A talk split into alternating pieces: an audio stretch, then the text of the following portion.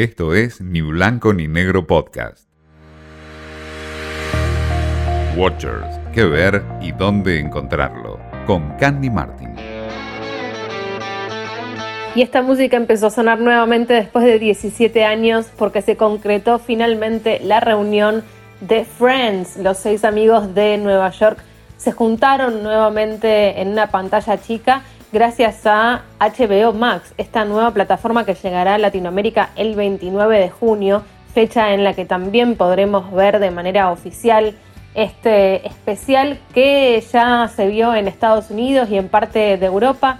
Dura un poco más de una hora y media y muestra a los seis actores de Friends rememorando viejas épocas, recordando algunas de las escenas más emblemáticas de esta gran sitcom norteamericana y también dándole una alegría a los fanáticos que estaban esperando hace mucho tiempo esta reunión algo postergada porque estaba planeado que se estrene en 2020, pero por supuesto la pandemia del coronavirus cambió los planes, atrasó el lanzamiento de este especial que se terminó haciendo este año con un montón de condicionamientos y protocolos a seguir para que no sea un riesgo para nadie pero fue un costo alto el que se pagó por este especial, no solamente en términos de, tiempos y de pandemia, sino en términos económicos, porque los actores recibieron cerca de 3 millones de dólares cada uno por participar en esta reunión.